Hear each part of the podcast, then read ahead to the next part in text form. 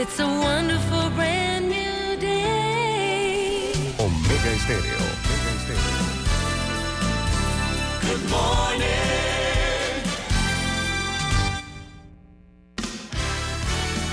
La mejor franja informativa matutina inicia a partir de este momento con un análisis completo del acontecer nacional e internacional. Noticiero Omega Estéreo.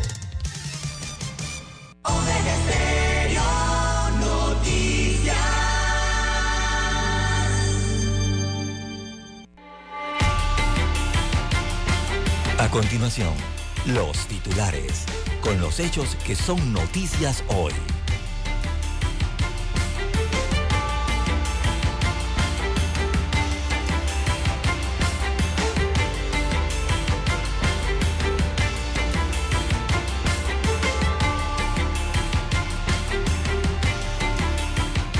Sector pesquero rechaza que ONG interfieran en industria de los pescadores y acuicultores.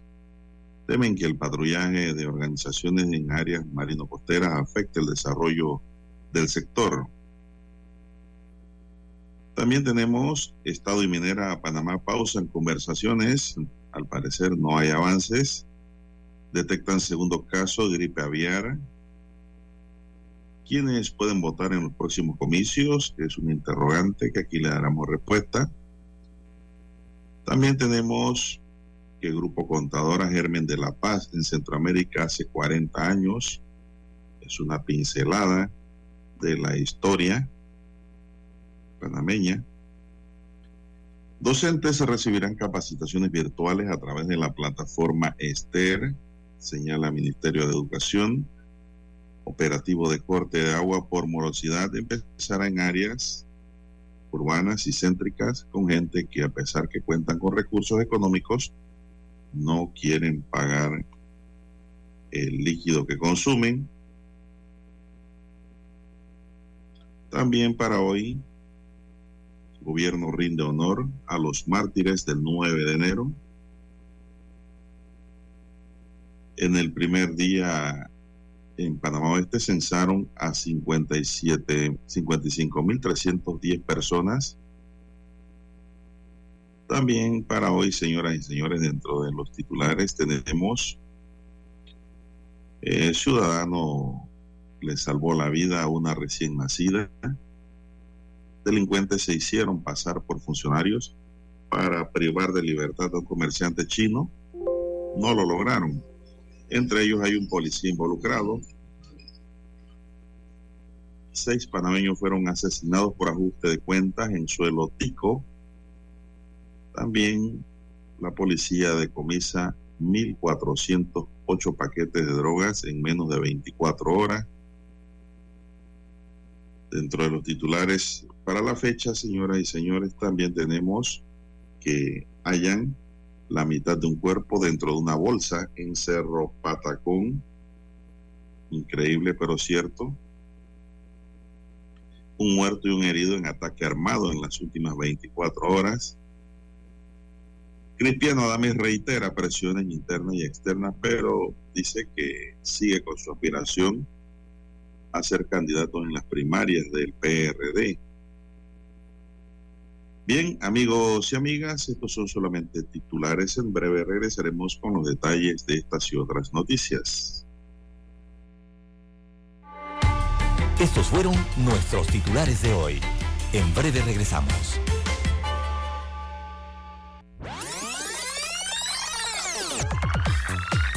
Omega Stereo tiene una nueva app. Descárgala en Play Store y App Store totalmente gratis. Escucha Omega Stereo las 24 horas donde estés con nuestra nueva app. 7:30 AM. Infoanálisis, con entrevistas y análisis con los personajes que son noticia. La mejor franja informativa matutina está en los 107.3 FM de Omega Estéreo, cadena nacional.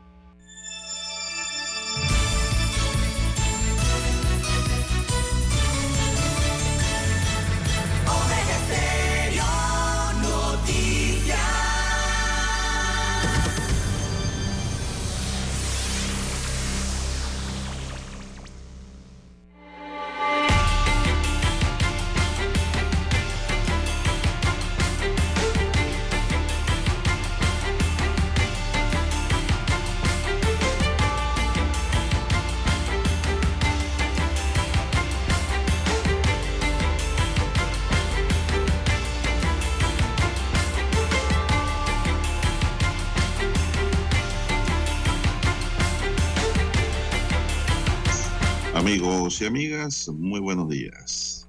Hoy es martes 10 de enero del año 2022. Daniel Arauz nos acompaña en el tablero de controles y en la mesa informativa les acompañamos César Lara y Juan de Dios Hernández Sanjur para presentarles las noticias, los comentarios y los análisis de lo que pasa en Panamá y el mundo en dos horas de información, iniciando esta jornada como todos los días con fe y devoción, agradeciendo a Dios por esa oportunidad que nos brinda hoy de poder compartir una nueva mañana y de esta forma llegar hacia sus hogares, acompañarles en sus automóviles y lugares de trabajo, además donde quiera que usted se encuentre a esta hora de la madrugada. Pedimos para todos salud divino tesoro, seguridad y protección, así como sabiduría y mucha fe en Dios. Mi línea directa de comunicación es el WhatsApp, es el doble seis catorce catorce cuarenta y cinco. Ahí me pueden escribir al doble seis catorce catorce cuarenta y cinco. Don César Lara está en redes sociales. Don César, ¿cuál es su cuenta? Bien, estamos en las redes sociales en arroba César Lara R, arroba César Lara R, mi cuenta en la red social Twitter. Allí puede enviar sus mensajes, sus comentarios, denuncias, fotodenuncias, el reporte del tráfico temprano por la mañana esos incidentes o los ya accidentes, bueno, todo lo que usted se encuentre sobre la vía lo puede enviar allí. Información que le sirve de, de datos al resto de los conductores para tomar mejores decisiones. Buenos días, eh, don Daniel Araúz, allá en la técnica, usted, don Juan de Dios Hernández, en la unidad remoto, a todos los amigos oyentes a nivel de la República de Panamá, provincias, comarcas, el área marítima, donde llegan dos señales de esta estación, también los que están en omegaestereo.com a nivel mundial, los que ya han activado su aplicación de Omega Stereo. Eh, bueno, si usted no la tiene, usted la puede descargar desde su tienda Android o iOS para escuchar en su dispositivo móvil o en su celular. También los que ya nos sintonizan en el canal 856 de Tigo, televisión pagada por cable a nivel nacional. Y los que también nos sintonizan en Tuning Radio. Buenos días a todos. ¿Cómo amanece para esta continuidad de la semana, don Juan de Dios? Bueno, muy bien, gracias. Estamos bien. Entonces, don Dani Arauz dice que está bien también, que este, estos días libres no le han quitado la gana de trabajar. Por eso le digo la continuidad de la semana. trabajar. Y vamos a iniciar de inmediato. El sector pesquero y acuicultor nuevamente alza su voz para rechazar que organizaciones internacionales ambientales interfieran en el desarrollo de su actividad económica y denuncia al mismo tiempo al Ministerio de Ambiente de crear una estructura que legaliza las donaciones de las ONG y que justificaría su operación en zonas marino-costeras una normativa que según los pescadores le quita funciones a la Autoridad de los Recursos Acuáticos de Panamá. Los pescadores y acuicultores se refieren al decreto ejecutivo 15 del 19 de diciembre del año pasado, firmado por el ministro de Ambiente Melciades Concepción y el presidente Laurentino Cortizo, que crea el Centro de Coordinación para Monitoreo, Preservación y Protección de Ecosistemas Marinos Costeros, que será conformado por funcionarios de mi ambiente, del ARAP, del Ministerio de Seguridad Pública y de la Autoridad Marítima de Panamá. Destaca la nota, la nueva normativa en su artículo 8 establece que este centro interinstitucional podrá recibir donaciones y cooperación técnica no reembolsables para su funcionamiento.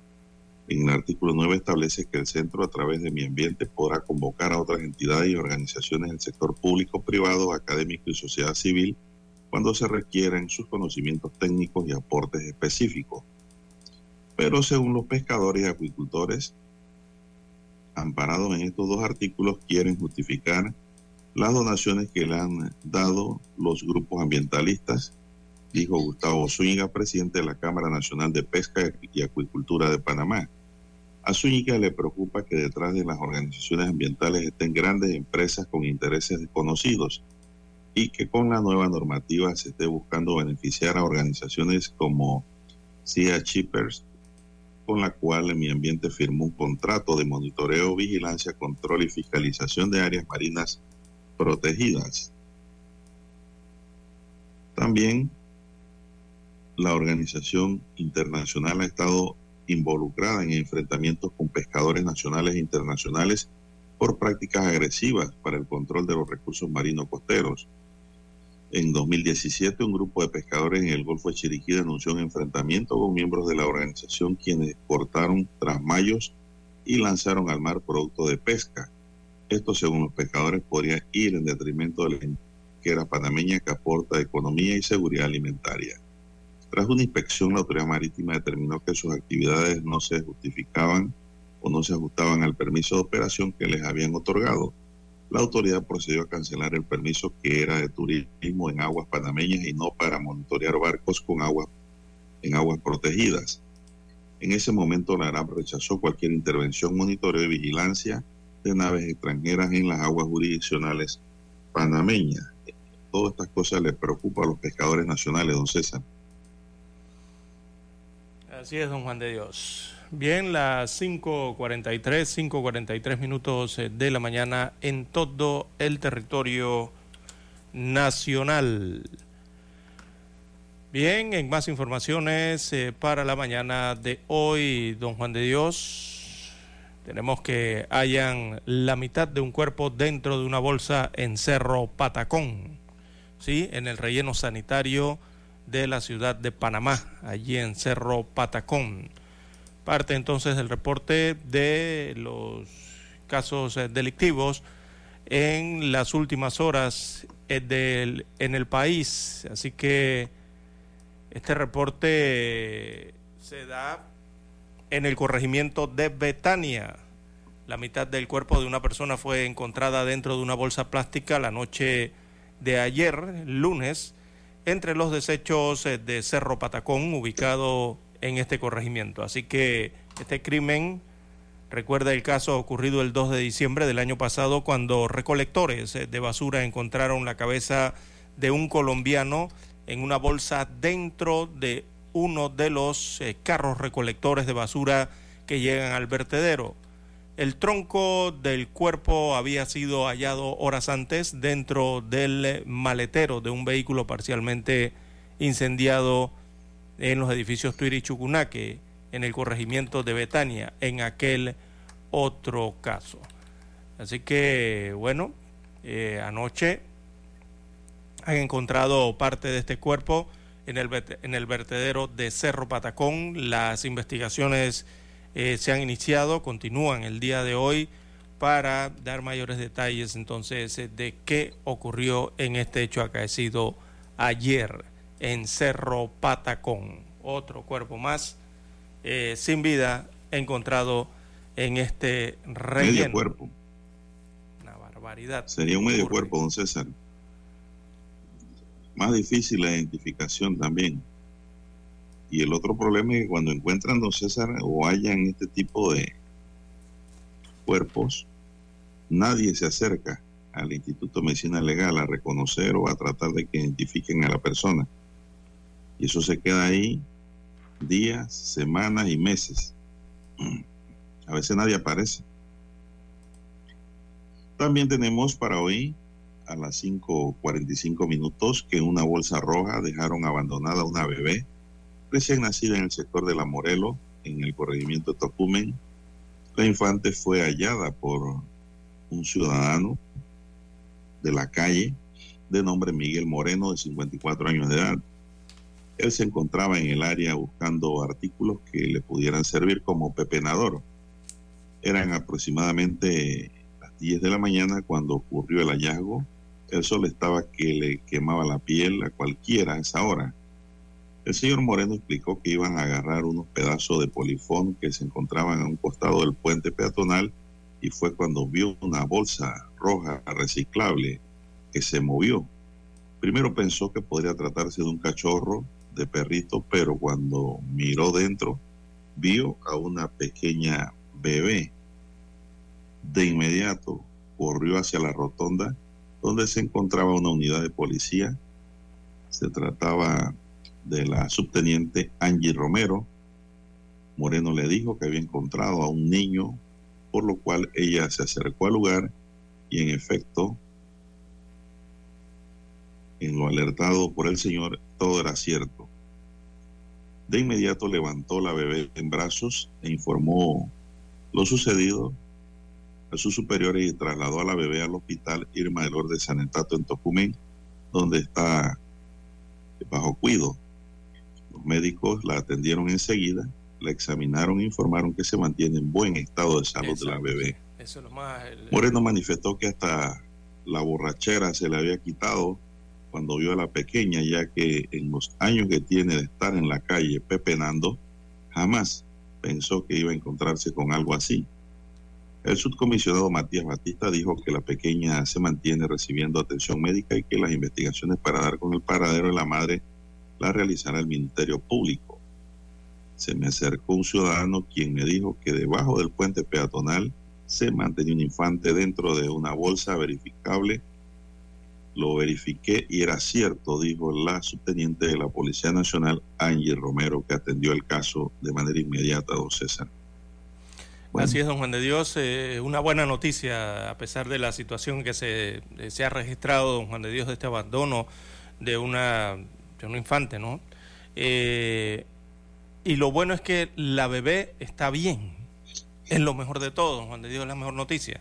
Que la bebé se encuentra bien. Después que fue revisada en el hospital de Tocumen, allí en el Irma de Lourdes Sanetatos, los médicos señalaron que se encontraba en buen estado de salud. Eso es lo increíble y lo maravilloso de los recién nacidos, don Juan de Dios. Eh, ¿Verdad? Que soportan eh, todas estas situaciones. Eh, y bueno, este penador o, orate, como lo conocen aquí en Panamá, de, la borrachera se convirtió en un héroe, don Juan de Dios, básicamente. Se convirtió en el héroe del día al, descubrir, al encontrar y al rescatar, ¿no? Eh, esta bebé y decir que era un ser humano que estaba pasando problemas allí.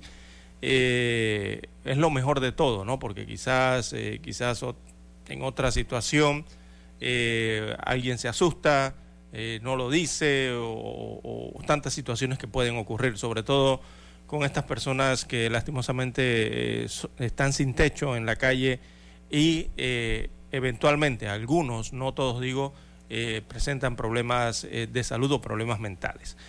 Pero este se convirtió en el héroe, del día, don Juan de Dios, eh, este señor sin techo de las calles. Bueno, se convirtió en el héroe de las redes, don, César. Hasta producción visual, audiovisual hicieron en ese hallazgo que hizo de verdad que le salvó la vida a la niña, porque si esa niña se queda en ese cartucho, ahí se asfixia con la calor que a esa hora estaba dando, a las 12 del día. Y pues, bueno, no nos queda más, don César, que darle gracias a Dios por esto que hizo este señor y que Dios lo guíe y lo saque de ese mundo por él en el que él está también, y el mundo difícil de los pepenadores y que andan en juicios. Bien, vamos a la pausa, don Dani, regresamos con más.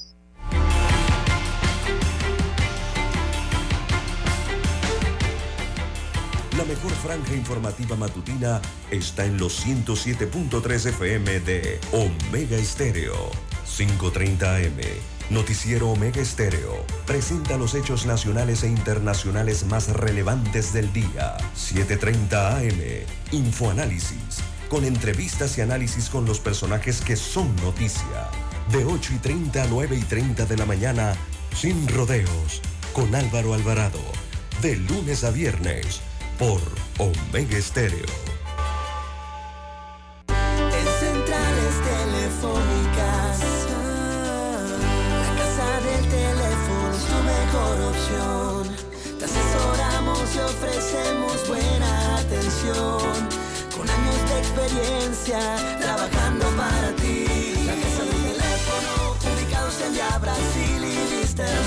La casa del teléfono, líder de telecomunicaciones. La casa del teléfono, distribuidores de Panasonic. Ven a visitarnos. La casa del teléfono. 229-0465 lsdtcorp.com. Distribuidor autorizado Panasonic.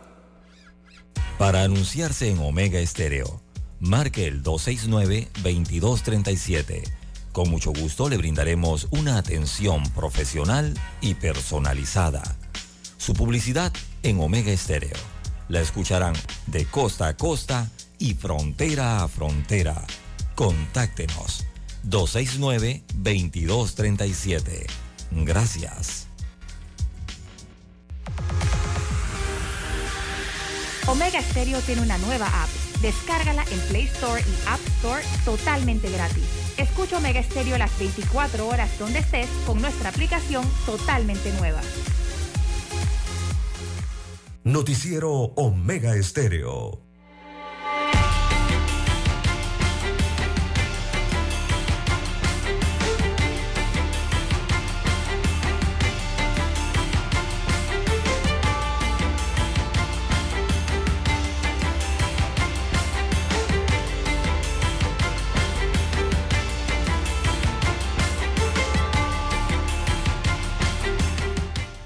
Bien, seguimos. Son las 5.52 minutos. El día de ayer, el director de la Policía Nacional, George Dorgen, informó que los implicados en la privación de libertad de un comerciante asiático se hicieron pasar como funcionarios del Ministerio Público y de la Policía Nacional. Dorgen explicó que los cuatro implicados llegaron a la casa de este comerciante y tras identificarse como funcionarios, lo privaron de libertad indicó que no podía dar más detalles para no perjudicar las investigaciones de este caso. Importante mencionar que uno de los aprendidos es una unidad de la Policía Nacional que trabajaba en el área de cooperativa de dicha institución. El Ministerio Público está realizando su investigación y nosotros como institución estamos realizando la nuestra, sostuvo Durgen. Este hecho ocurrió el día domingo en el sector del Condado del Rey, en el corregimiento de Betania, los implicados amarraron a la víctima, pero unidades policiales lograron aprenderlo y pues detenerlos. Así que esto se dio, César, el fin de semana. Sí, en Condado del Rey. Llegaron a la casa de este asiático, don Juan de Dios, y se hicieron pasar por funcionarios del Ministerio Público y funcionarios de la Policía eh, Nacional eh, los secuestradores ya tenían a, su víctima atada, pero uniformados eh, de verdad, ¿no? Actuaron rápido y capturaron entonces eh, a los involucrados. esta unidad de la Policía Nacional involucrada en este caso, o, esto sería un delito de mm, intento de secuestro, labora entonces en un área cooperativa de la institución, según se adelantó por parte de la Policía eh, Nacional. Eh, indicó entonces eh, la policía que está trabajando constantemente en, en la activación de nuevas modalidades para detener estos delitos que se cometen aquí en la República de Panamá. Así que, bueno, parte entonces de lo que ocurrió ayer con estos miembros o este miembro de la Policía Nacional involucrado en este en este hecho de secuestro a un asiático. Se hicieron pasar como funcionarios para secuestrar. Bueno, este policía pierde su carrera, don César. Totalmente. Eh, en este acto. Y eso es lo que yo digo debe haber un agravante en el Código Penal, don César, para todo policía que utilice el uniforme, el carnet, el arma, su posición para cometer delitos. Debe haber un agravante allí, una calificación del delito para este tipo de situación. Porque no es común que un aliante vaya a secuestrar, que vaya a alguien que es policía, don César, y se preste, ¿no? Para este tipo de actos incumpliendo con su deber y abandonando su, su mandato institucional. Ahí es donde hay que corregir esas cosas también. Así como cuando agreden o golpean o qué sé yo, hieren o matan a un policía, hay agravantes. Asimismo, contrario censo, contrario a ello, también cada policía involucrado en un delito tiene que ser sancionado de manera severa, don César. es lo lógico que debe tener un código penal. Sí, sí, la, responsabilidad ¿no? que debe acá eh, eh, caer aquí, entonces, eh, responsabilidad penal de uno de los policías por delitos cometidos sobre todo en sus funciones, ¿no? en el ejercicio de sus funciones. Hay que analizar y, y, y, modificar allí, como usted señala, algunos artículos del Código Penal por la función que ejercen estos, ¿no? Recordemos que la policía, la fuerza... Por el abuso del cargo, Sí, recordemos que la fuerza, la fuerza pública, que los involucra a todos, ¿no? Involucra a la Policía Nacional, Senan, Senafron, SPI, todos los entes de seguridad. Eh, realmente tienen entre sus funciones custodiar a los ciudadanos dentro de este Estado de Derecho, don Juan de Dios. Entonces eso de custodiar eh, es una responsabilidad eh, importante, ¿verdad? Y que requiere de integridad también por parte de quien la. yo no diría custodiar, don César. ¿ah? Se custodia al detenido. No, pero custodian a la sociedad. Proteger. Cuidan a la sociedad. Proteger a los ciudadanos. Que es otra cosa. Bien, son las 5.57 minutos. Seis de los siete panameños que fueron asesinados en el hermano país de Costa Rica en 2022 murieron debido a ajuste de cuentas según registros del Organismo Internacional de Investigación eh, OEJ de Costa Rica. La mayoría de los casos, seis, ocurrieron en la provincia de Punta Arena, zona sur, y uno en Limón, área limítrofe con la provincia de Bocas del Toro. Elmer eh, Balbino Montenegro Piti, de 31 años, fue la víctima más reciente que recibió múltiples puñaladas en Zabalito, cerca de Renacimiento, en la provincia de Chiriquí. Una panameña también falleció a consecuencia de un accidente de tránsito tipo atropello en la zona sur de Costa Rica. Hasta la fecha solo se han reportado la captura de un tico por estos crímenes ocurridos en el año 2022, destaca la nota. Son las 5.59 minutos. ¿Qué más tenemos, César, antes de ir al himno nacional? Bueno, don Juan de Dios, eh, hay que ir al himno nacional. Ya seis en punto de la mañana. Eh, escuchemos las gloriosas notas eh, del himno nacional.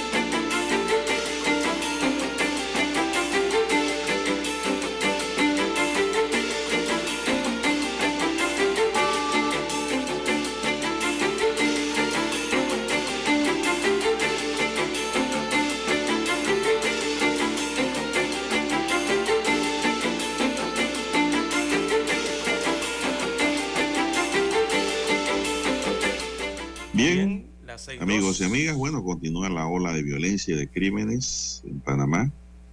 Jonathan Ricardo Belgrade Zorrilla, conocido en su área de, de vivienda como Popocho, iba llegando al cuarto de alquiler donde vivía con su mujer cuando fue sorprendido por sujetos armados que dispararon al vehículo donde ellos se encontraban. Popocho salió del auto y comenzó a correr, pero sus verdugos fueron detrás de él y lo ultimaron en una vereda. El hecho ocurrió a eso de las 2 y 50 de la madrugada del lunes 9 de enero en el área de límite en el corregimiento de Cativá, provincia de Colón. La esposa de la víctima manifestó que venían de una actividad que se había realizado en el sector de Loma Bonita. Al lugar llegaron paramédicos quienes determinaron que el hombre había fallecido, cuyo cuerpo quedó tendido en un lote baldío. Una fuente de la investigación dio a conocer que Jonathan Belgrade, de 42 años, tenía varios antecedentes penales.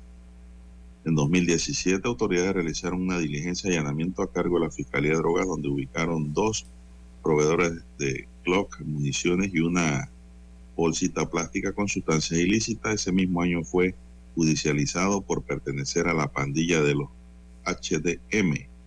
Su captura se dio en la Operación Atlántico y en el 2019 fue detenido nuevamente por un caso relacionado con droga.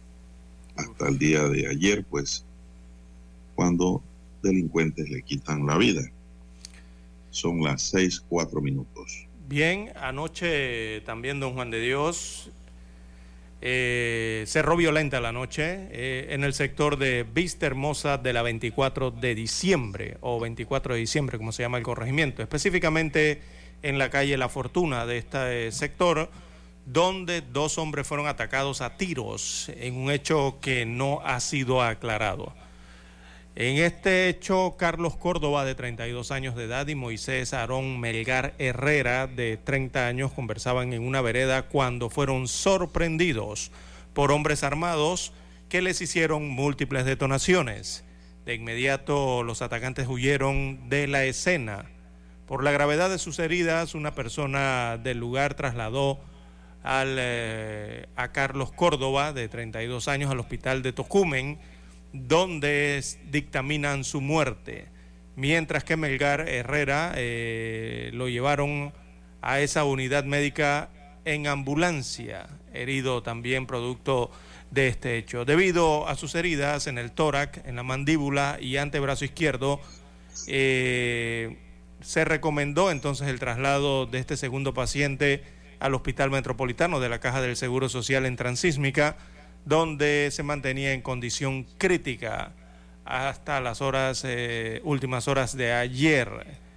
Bueno, luego del ataque armado, la Policía Nacional se apersonó al lugar para las investigaciones, específicamente el personal de criminalística, a recabar las pruebas eh, para determinar eh, o tratar de dar con los responsables de este hecho ocurrido en 24 de diciembre, en donde se reportó entonces la noche de ayer un muerto y un herido tras un ataque armado en este corregimiento ubicado en el sector eh, este de la provincia de Panamá. Bien, son las seis, seis minutos. Bien. El presidente Laurentino Cortizo presidió ayer los actos conmemorativos de la gesta del 9 de enero de 1964 fecha en la que murieron 21 personas entre estudiantes y civiles inocentes.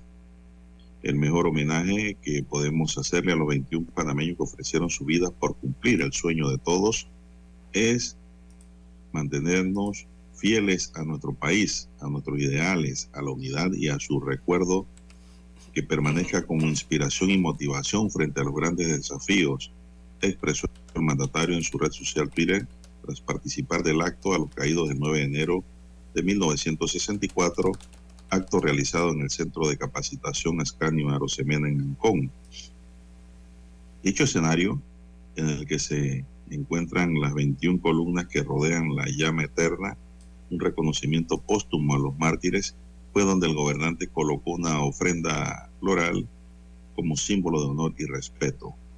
El orador de fondo fue Adolfo Ahumada, negociador de los tratados Torrijos Carter, quien recordó que los 59 años del evento patriótico de la juventud panameña debe permanecer para siempre en la historia. Para el piloto retirado de las desmanteladas fuerzas de defensa del mayor José Hilario Trujillo, el 2 de mayo de 1958, estudiantes universitarios encabezados por los difuntos Ricardo Ríos y Carlos Arellano Lennox organizaron la operación Siembra de Banderas que consistió en colocar 75 de ellas al tiempo que demandaron revisar el tratado existente de 1903, dando inicio a la lucha por la recuperación del Canal de Panamá y su territorio. Por otro lado, el profesor de la Universidad de Panamá, René Hernández, asegura que a partir de ese momento se encendió la llama del nacionalismo que terminó con la firma de los tratados Torrijos-Carter ese 7 de septiembre de 1977. Recordó el docente que los estudiantes y el pueblo, que los panameños aquel 9 de enero solo fueron a exigir el cumplimiento de un acuerdo entre los dos gobiernos, el de Panamá y el de Estados Unidos. Lo medular de este compromiso era que nuestra bandera tricolor fuera izada a la par de la norteamericana en lo que se conoció como zona del canal. Según Carlos Abadía, o Carlos Abad, el presidente Roberto Chiari, a pesar de pertenecer a las cinco familias más ricas de Panamá y de tener negocios en los Estados Unidos, no dudó un instante en poner la dignidad de Panamá por encima de los intereses personales y rompió relaciones con el gigante del norte. Eso es parte de lo que ayer ocurrió, don César, y las opiniones de distinguidos panameños sobre esta fecha histórica. Así es, ciertamente el rompimiento de las relaciones de Panamá con los Estados Unidos histórico, ¿no? Eh, por un pueblo que estaba indignado, don Juan de Dios, eh, el primer ciudadano, entonces el presidente en ese momento, que fue Chari, eh, tomó esa acción, claro, respaldado por todo un pueblo, don Juan de Dios, en ese momento, ¿no? Y don Juan de Dios, días como estos, como el 9 de enero, es donde hay que recordar estos hechos con con amor, pero amor patriótico, porque eso fue lo que brindaron estos mártires, don Juan de Dios, eh, que supieron ofrendar eh, sus vidas eh, en defensa de la bandera, del tricolor, de la insignia del país, de la nación, en este caso, ¿no? Así que importante recordar esto y hacerlo recordar eh, a las futuras generaciones, don Juan de Dios, porque eso es lo que hace falta bastante en este país, me parece a mí, eh, patriotismo, todo lo que tenga que ver con esa palabra patria, ¿verdad? O cómo se pueda conjugar. Eh, es lo que hace falta en muchas acciones, es lo que hace falta en parte de la vida cotidiana del país, es lo que hace falta en, en muchos de los pobladores de nuestra hermosa nación, don Juan de Dios. Eh, la memoria histórica queda allí, eh, se quedan esa, e, e, e, esas, esas pisadas, se queda esa huella, ¿no? Eh, que es imborrable, sobre todo para el país, para el corazón de este país. Y hay que aprender de ese pasado, recordarlo, analizarlo y eh, no olvidar el legado de, esos tantos eh, héroes, de esos tantos caídos. Recordemos que allí no simplemente fueron estudiantes del Instituto Nacional, sino también que se sumaron estudiantes de la profesional, o sea, de la Escuela Isabel Herrera de Ovaldía, también el Artes y Oficio, eh, el Merchor Lazo de la Vega, ¿no? también alumnos de allí, fueron en, en conjunto con algunos civiles eh, que se dirigieron a esa marcha pacífica y bueno, conocimos todos los resultados ¿no? de lo que acaeció ese 9 de enero, que fue en beneficio, expusieron sus vidas, arriesgaron en beneficio del resto de los panameños, del resto de las generaciones que, que vinieron y que vendrán, don Juan de Dios, porque esos beneficios quedan allí. Eh, y hay que recordarlos, hay que homenajearlos con respeto eh, sus nombres, la verdad es que quedaron inscritos eh, para siempre en el alma eh, de todos los panameños y de esta patria, don Juan de Dios. Bueno, don César, pero todo dependerá de la historia y de la enseñanza, así como de la cultura. Si tenemos una juventud que no se prepara, no se les enseña historia, se gradúan sin saber historia. De seguro vamos a tener gente desconocedora de estos eventos históricos vividos por el país. Eh, Fernando Castañeda, secretario general de la MOAX, resaltó ayer que muchos panameños muestran poco interés por la cultura histórica. Es una gran realidad, don César, como dice el médico. Han tratado de borrar toda la estirpe valiente de esa juventud, lumpenizando las aspiraciones de las nuevas generaciones al ponerlos a escuchar música denigrante y a aspirar solo a zapatillas de marcas, criticó el médico. De 300 dólares. El 9 de enero de 1964, estudiantes de varias escuelas y gente de civil fueron masacrados por el ejército de Estados Unidos y eso no se puede borrar de la memoria histórica de los panameños, no cesan. Y los estudiantes tienen que asumir su rol como tal. Y eso está ocurriendo en Panamá, don César. Te agarra ahora mismo cualquier joven y muchos ni saben qué ocurrió el 9 de enero de 1964. Exacto, ni qué Y los que saben un poquito de eso no conocen detalles. ¿Por qué? Porque la historia no se está enseñando como se debe enseñar a nivel escolar. escolar. Y a nivel de hogar, los padres de familia no le cuentan la historia a sus hijos.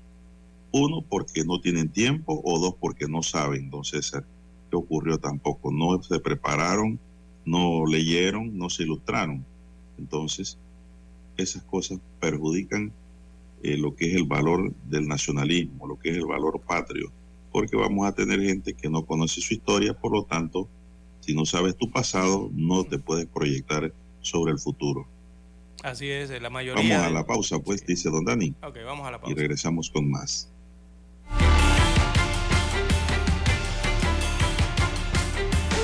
La mejor franja informativa matutina está en los 107.3 FM de Omega Estéreo. 5.30 AM. Noticiero Omega Estéreo. Presenta los hechos nacionales e internacionales más relevantes del día. 7.30 AM. Infoanálisis. Con entrevistas y análisis con los personajes que son noticia. De 8 y 30 a 9 y 30 de la mañana. Sin rodeos. Con Álvaro Alvarado. De lunes a viernes por Omega Estéreo.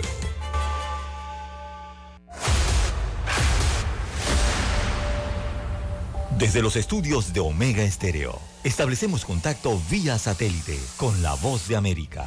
Desde Washington, presentamos el reportaje internacional.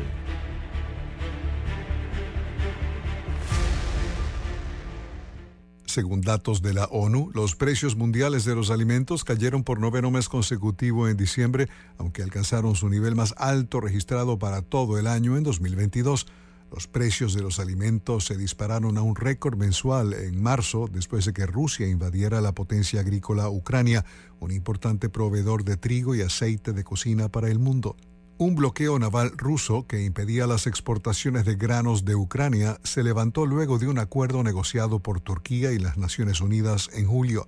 La Organización para la Agricultura y la Alimentación dijo que su índice de precios, el cual rastrea el cambio mensual en los precios internacionales de una canasta de productos alimenticios, cayó a 132,4 puntos en diciembre, un descenso del 1,9% en relación al mes anterior también fue 1% más bajo que en diciembre de 2021, sin embargo 14,3% más alto en general en 2022 en comparación con el año previo, ya que alcanzó un máximo histórico de 143 puntos.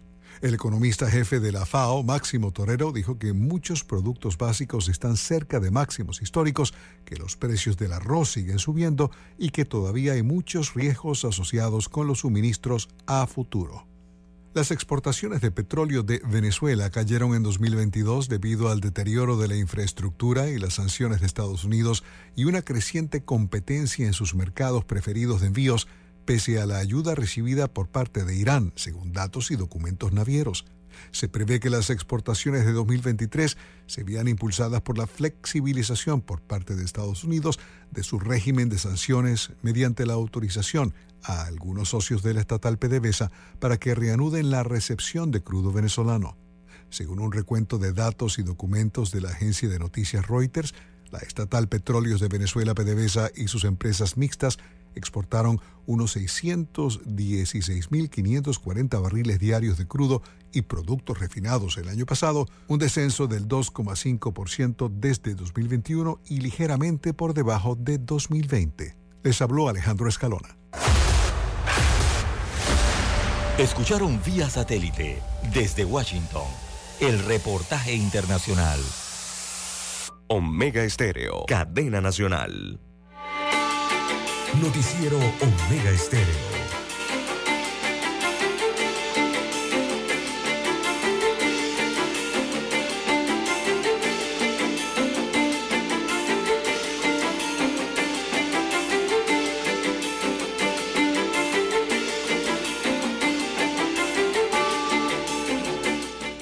Bien, don César, oiga, el diario El Siglo cumplió año ayer, don César.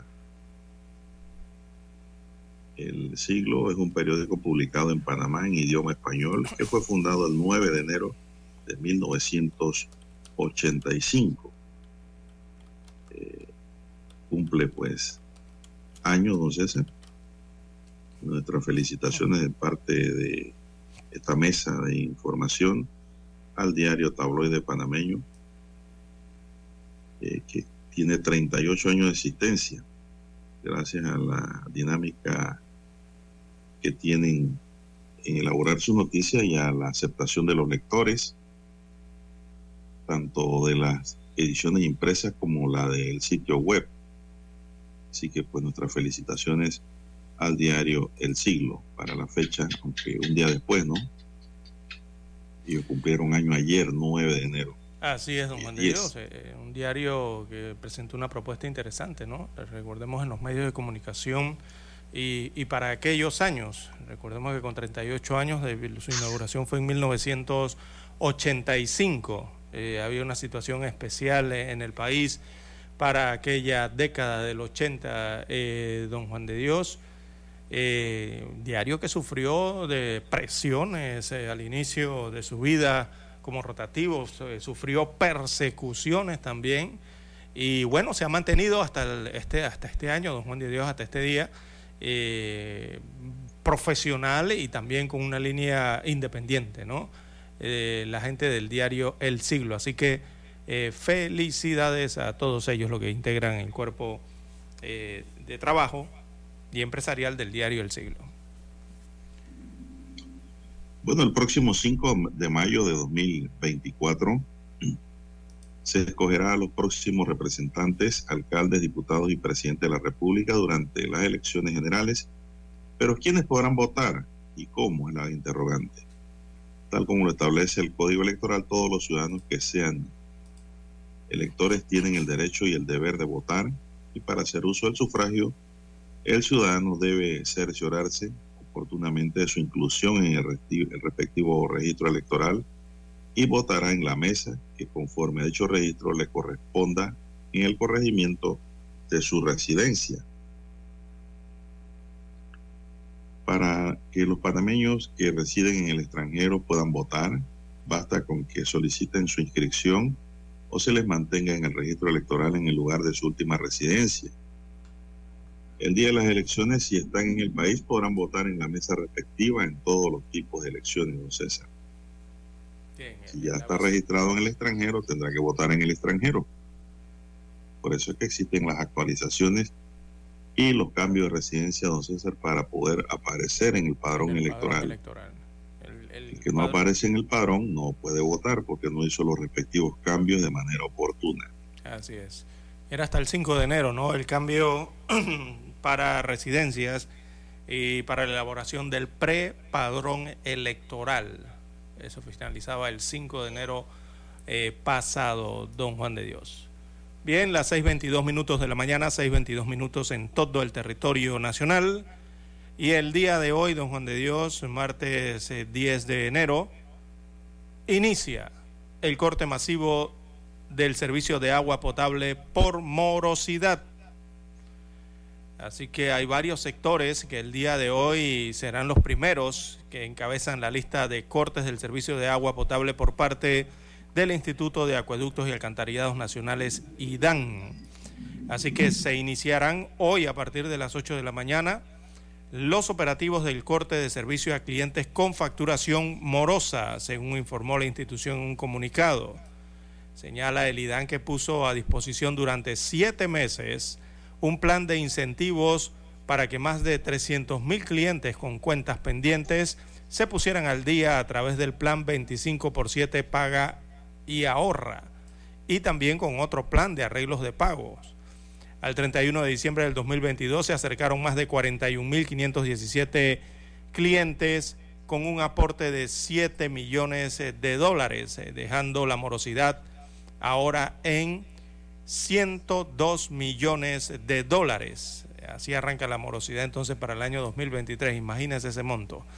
Eh, cabe recordar que hasta noviembre del 2022 la cartera morosa del IDAN ascendía a 105 millones de dólares, eh, de los cuales 92 millones corresponden a clientes comerciales y residenciales y otros 13 millones de dólares a clientes perdón, del sector público.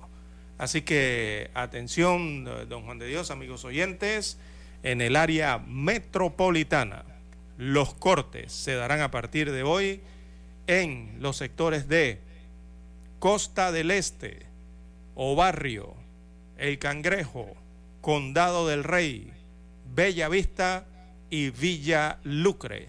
Son los sectores donde comenzarán los operativos del corte del servicio de agua potable por morosidad al IDAN.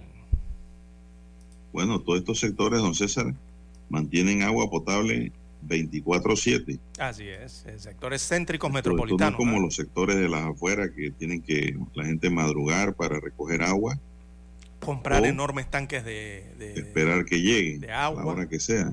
O esperar un se mantiene el agua constantemente y la gente no quiere pagar, no César. no puede ser. No puede ser. Y si asciende el agua, ¿cómo andará el aseo, don La basura, exacto, la tasa de aseo, Porque está amarrada, no está anclada encadenada al recibo del servicio de agua potable. Así que si, en, si la morosidad del IDAN andaba por los 107 millones de dólares, imagínese usted cómo andará la de la basura. Si no pagan con el recibo del agua, ¿cómo pagarán la basura? Si está en el mismo recibo la cuenta. No pagan nada tampoco, don César. nada. El problema ahora se lo van a encontrar es cuando van a hacer algún tipo de, de registro, inscripción en el registro público. Si no están al día con la tasa de aseo, no pueden inscribir, no pueden hipotecar, no pueden traspasar, no pueden donar, no pueden hacer nada. exactamente. Si no están al día en la tasa de aseo. Bueno, el IDAN como en a mí me gusta mi ciudad limpia, don César, yo pago mi tasa de aseo puntual. Pago el agua. Son servicios básicos entonces la gente va al supermercado, compra el arroz y la carne y se olvida de pagar el agua. Sí. Entonces, bueno, el IDAN hace un llamado a que formalicen los arreglos de pago, ¿no? Para, para evitar el corte del suministro a partir del año de este año 2023. Esto es una sinvergüenzura, don César, de estos sectores que no pagan agua. Con el debido respeto de aquellos que sí cumplen, ¿ah? porque hay gente muy pagadora en esos lugares también. Áreas de gente trabajadora. Pero unos cuantos hacen el daño unos cuantos que son bastantes. Así es. Bueno, don César, antes de irnos a escuchar el periódico, tenemos que un ahogado, un desaparecido y un rescatado fueron los casos más relevantes del fin de semana en el día domingo en diferentes playas de la costa arriba en la provincia de Colón. Uno de los casos se dio en horas de la tarde cuando un joven de 16 años se ahogó en la playa de Isla Grande. En playa La Angosta, también en el distrito de Portobelo, los salvavidas del SINAPROC lograron salvar a un menor de edad que se estaba ahogando. El tercer caso se dio en la playa de María Chiquita cuando un joven de 22 años de edad se lanzó al mar pero desapareció. En horas de la noche, tanto organismos de seguridad como moradores del área trataban de encontrarlo. Siguen, no cesan, gente ahogándose, desapareciendo y poniendo su vida en riesgo. Y uno aconseja y aconseja y dice y dice sobre eso y siempre hay ahogados, no cesan siempre. Bien, son las 6:28 minutos, amigos y amigas. Vamos a hacer un alto aquí para escuchar el periódico. Omega Estéreo, cadena nacional. Para anunciarse en Omega Estéreo marque el 269-2237. Con mucho gusto le brindaremos una atención profesional y personalizada. Su publicidad en Omega Estéreo. La escucharán de costa a costa y frontera a frontera. Contáctenos 269-2237. Gracias. 7:30 AM. Infoanálisis, con entrevistas y análisis con los personajes que son noticia. La mejor franja informativa matutina está en los 107.3 FM de Omega Estéreo, cadena nacional. Desde los estudios de Omega Estéreo, establecemos contacto vía satélite con la voz de América. Desde Washington, presentamos el reportaje internacional.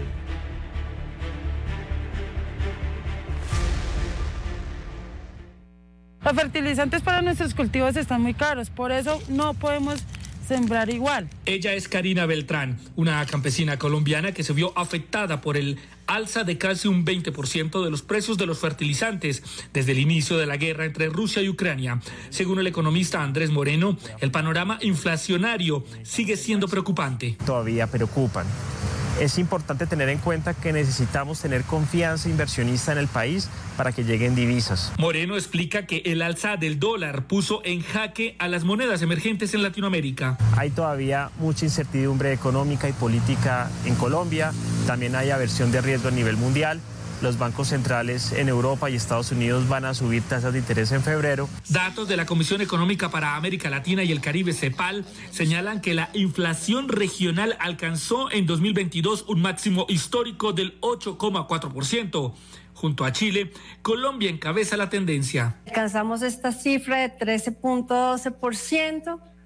El grueso de la variación anual por las divisiones de gasto está explicada por lo que sucede en alimentos y bebidas no alcohólicas.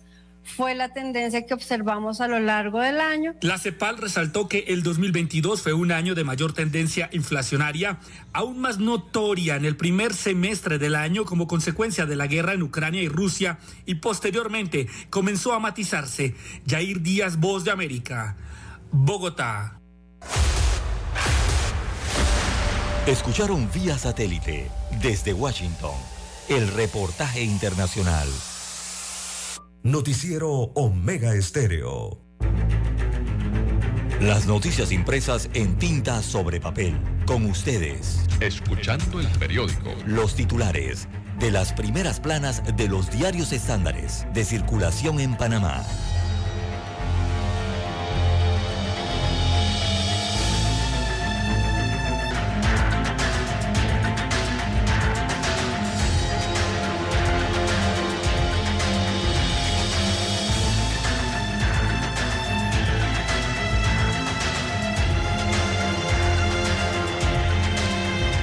Amigos oyentes, eh, para este martes 10 de enero del año 2023, eh, la prensa titula 2023 año para definir la carrera electoral. Destaca el informe de Aminta Bustamante del diario La Prensa que este 2023 la política vuelve a tocar a la puerta de los panameños. Los meses de febrero, julio y septiembre del 2023 serán claves para las elecciones de mayo del 2024. Así que, por ejemplo, en las últimas semanas eh, de enero eh, se conocerá el padrón electoral preliminar, estimado en 3 millones de posibles eh, votantes, el cual será entregado por el Tribunal Electoral entre ente que es el encargado entonces de organizar la contienda electoral a los partidos políticos y a los precandidatos de libre postulación. Así que además de las primarias en las que los partidos seleccionan a sus candidatos para el 2024, se debe conocer para estos meses quiénes serán las tres figuras por la libre postulación. También para hoy el diario La Prensa titula Impulsan el liderazgo de Panamá en energía verde. Así que Francesco, veamos el nombre aquí rápidamente, sí, debe ser Francesco La Camera eh, director general de la Agencia Internacional de Energía, por sus siglas IREMA, considera que Panamá será clave en la transición de energía de Centroamérica y de todo el continente. Sostiene que el país va encaminado a lograr mayor generación de electricidad a través de energías renovables como la hidroeléctrica, la solar, la eólica y también puede convertirse en una ruta confiable de almacenamiento y suministro de hidrógeno verde para toda la región. También para hoy el diario La Prensa titula Contraloría tiene frenadas pruebas gratuitas de VIH. Así que las organizaciones no gubernamentales y el Ministerio de Salud están en espera de que la Contraloría General de la República de Panamá refrende los contratos sociales para estas organizaciones eh, puedan entonces ofrecer las pruebas de virus de inmunodeficiencia humana VIH gratuitas. Desde septiembre del año 2022 la oferta de pruebas gratuitas ha disminuido debido a la falta de fondos, eh, es lo que plantea la Asociación de Hombres y Mujeres Nuevos de Panamá. También titula hoy en portada la prensa, ministros Alfaro y Concepción están citados hoy en la Asamblea Nacional. El tema que se va a tratar allí a través de un cuestionario es el caso de Minera Panamá. Así que para el día de hoy en el hemiciclo legislativo se tiene previsto escuchar al ministro de Comercio Federico Alfaro y al titular del Ministerio de Ambiente Milciades Concepción, también al director de Recursos Minerales Jaime Pascheles. Eh, la semana pasada, en los primeros días eh, de sesión de los diputados, citaron a estos funcionarios para obtener información referente al contrato entre el Estado y la empresa minera Panamá. Ayer lunes, eh, la ministra de Trabajo, Doris Zapata, dijo que las negociaciones entre el Estado y Minera Panamá están suspendidas. También eh, para hoy el diario La Prensa titula Caso Durán, la prensa y extra condenados apelarán a la Corte Suprema de Justicia. Así que hay un análisis en la página 4A y 5A del diario La Prensa. Destaca ese análisis en una decisión del primer Tribunal Superior Civil. Eh, se mantuvo la condena contra Corporación La Prensa y la cadena de supermercados Extra por una demanda interpuesta por una supuesta violación al derecho a la imagen del boxeador retirado Roberto Durán. La sentencia repite errores y omisiones del fallo de primera instancia, de acuerdo a este análisis del diario La Prensa, eh, que desconoció, según el rotativo, que el deportista es una figura pública y por lo tanto su información no íntima es de libre acceso. Corprensa ha decidido interponer un recurso de casación ante la Corte Suprema de Justicia. Destaca hoy este titular de portada del mismo rotativo. También en la sección Vivir Más, bueno, en los reportajes aparecen dos importantes. Uno es eh, una agenda cargada de actividades culturales para acá en Panamá, ahí está el listado en la página 7B de la prensa y el otro reportaje tiene que ver con Barro Fest en el Valle. Así que habrá rock, cumbia y junta de Embarra. También en los deportes, Garrett Bale pone fin a su carrera en el fútbol. Es uno de los futbolistas del Real Madrid y también de la selección de Gales en Europa. También aparece el martes financiero en el diario La Prensa. Desarrollan el reportaje Conozca el crecimiento del comercio en línea en el país. La fotografía principal del rotativo fue captada en Sudamérica, específicamente en Brasil, en el estado de Brasilia, en este caso. 1.200 personas detenidas por ataque a la democracia en Brasil. Muestra la gráfica los destrozos en la sede de los tres poderes de Brasil. Así lucía entonces para ayer lunes el Palacio del eh, Planalto. Eh, el Planalto es la sede del Poder Ejecutivo en Brasil, luego de que manifestantes bolsonaristas que no reconocen los resultados electorales que le dieron el triunfo al presidente Luis Ignacio Lula da Silva, eh, se tomaran el domingo el Palacio de los Tres Poderes para invadir los edificios gubernamentales en Brasilia. En medio de la enérgica condena internacional, el gobierno brasileño detuvo a 1.200 bolsonaristas en el campamento que habían montado frente al cuartel general del ejército de Brasilia. El gobierno dijo que los eh, golpistas destruyeron parte importante del rico acervo histórico que se encontraba en el interior de los edificios y en el que figuran pinturas, esculturas, mobiliario de gran valor histórico para esa nación suramericana. Bien, amigos oyentes, estos son los títulos del diario La Prensa para la mañana de hoy. Revisamos ahora los títulos que aparecen en portada del diario La Estrella de Panamá. En efecto, el diario La Estrella de Panamá para hoy dice sector pesquero rechaza interferencia de ONGs en la industria. Pescadores y acuicultores denuncian que mi ambiente ha creado una estructura que legaliza las donaciones de estas organizaciones, justificando su operación en zonas costeras, quitándole funciones a la ARAP. La fiscalización de las actividades de pesca dentro de las áreas marinos protegidas son competencia de mi ambiente, aunque la ARAP nos apoya, dice José Julio Casas, director de Costas y Mares. Historiadores y líderes políticos en diálogo sobre el 9 de enero de 1964. Biblioteca del Canal. Allí están esos diálogos. La visión actual de los antiguos residentes del casco antiguo desde el teatro Casco Queen. También Minera Panamá pelará orden del Estado panameño. La subsidiaria panameña de la canadiense First Quantum tiene en sus planes presentar un recurso ante la orden del gobierno panameño de suspender las operaciones en el proyecto minero ubicado en Coclé, mientras transcurren las negociaciones del nuevo contrato según una misiva interna.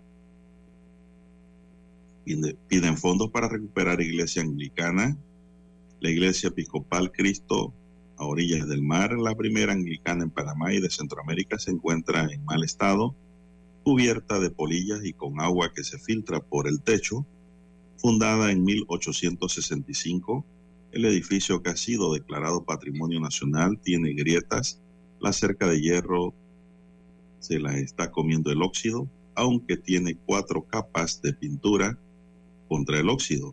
La madera se está pudriendo, relata Roberto Lewis, guardián mayor del templo, en una entrevista con la decana La Estrella de Panamá. En los deportes crecen los espacios dedicados al surf, la playa de Punta Chame, a una hora y media de la capital, sin tráfico. Es el lugar preferido de los amantes de este deporte, una variante del surf con orígenes en el siglo XII. Todas las caras de la ley de extinción de dominio.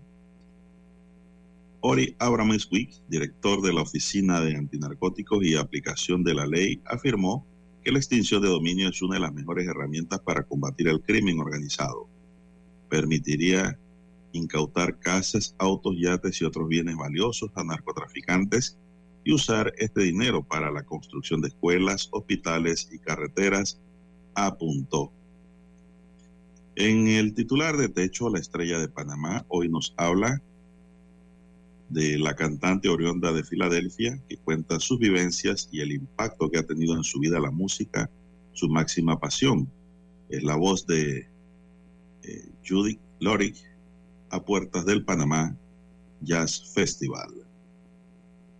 Bien, amigos y amigas, estos son los titulares que hoy nos brinda el diario La Estrella de Panamá y concluimos así con la lectura de los titulares correspondientes a la fecha.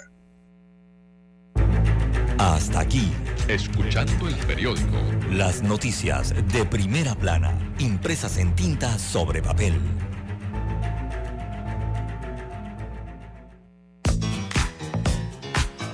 Desde el dominante Cerro Azul en los 107.3. 107.3. Continúa por el majestuoso Cerro Canajagua en los 107.5 para provincias centrales. Hasta el imponente Volcán Barú. En los 107.3. Transmite Omega Estéreo, cadena nacional simultánea. Noticiero Omega Estéreo. Desde los estudios de Omega Estéreo, establecemos contacto vía satélite con la voz de América. Desde Washington, presentamos el reportaje internacional.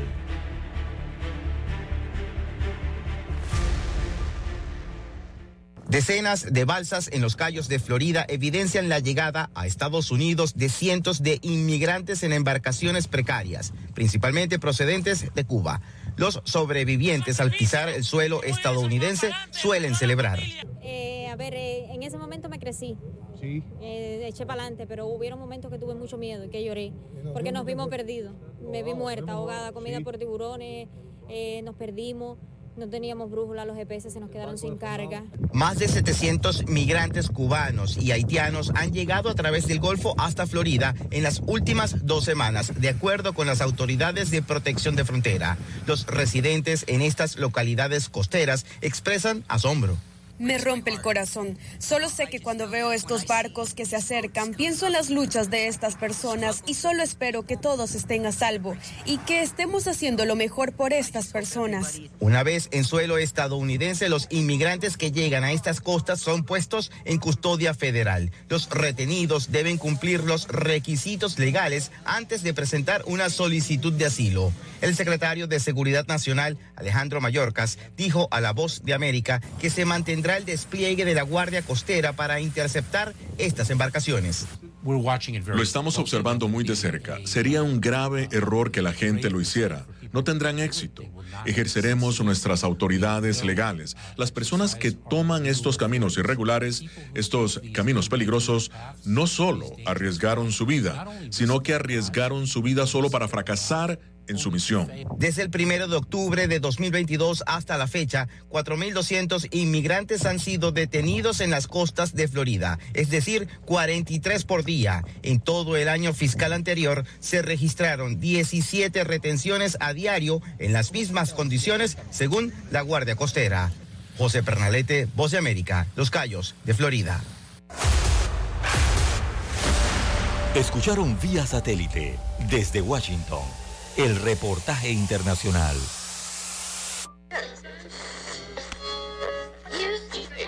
Cuando nadie creía en el FM estéreo. Esta es la nueva generación en radio. Esta es la generación Omega. Construimos el camino que seguirían las demás. Omega Estéreo. 41 años de profesionalismo evolución e innovación.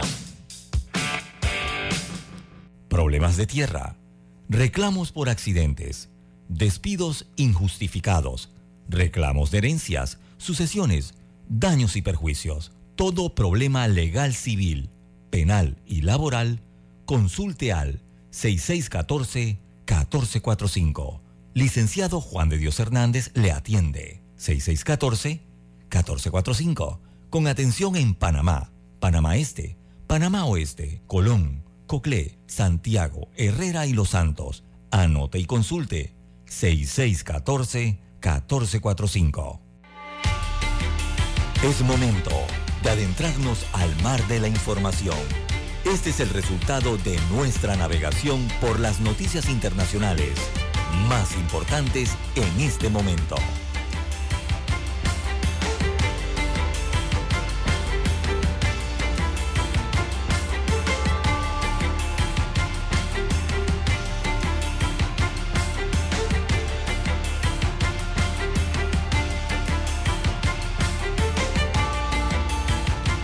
Bien, amigos Bien, César.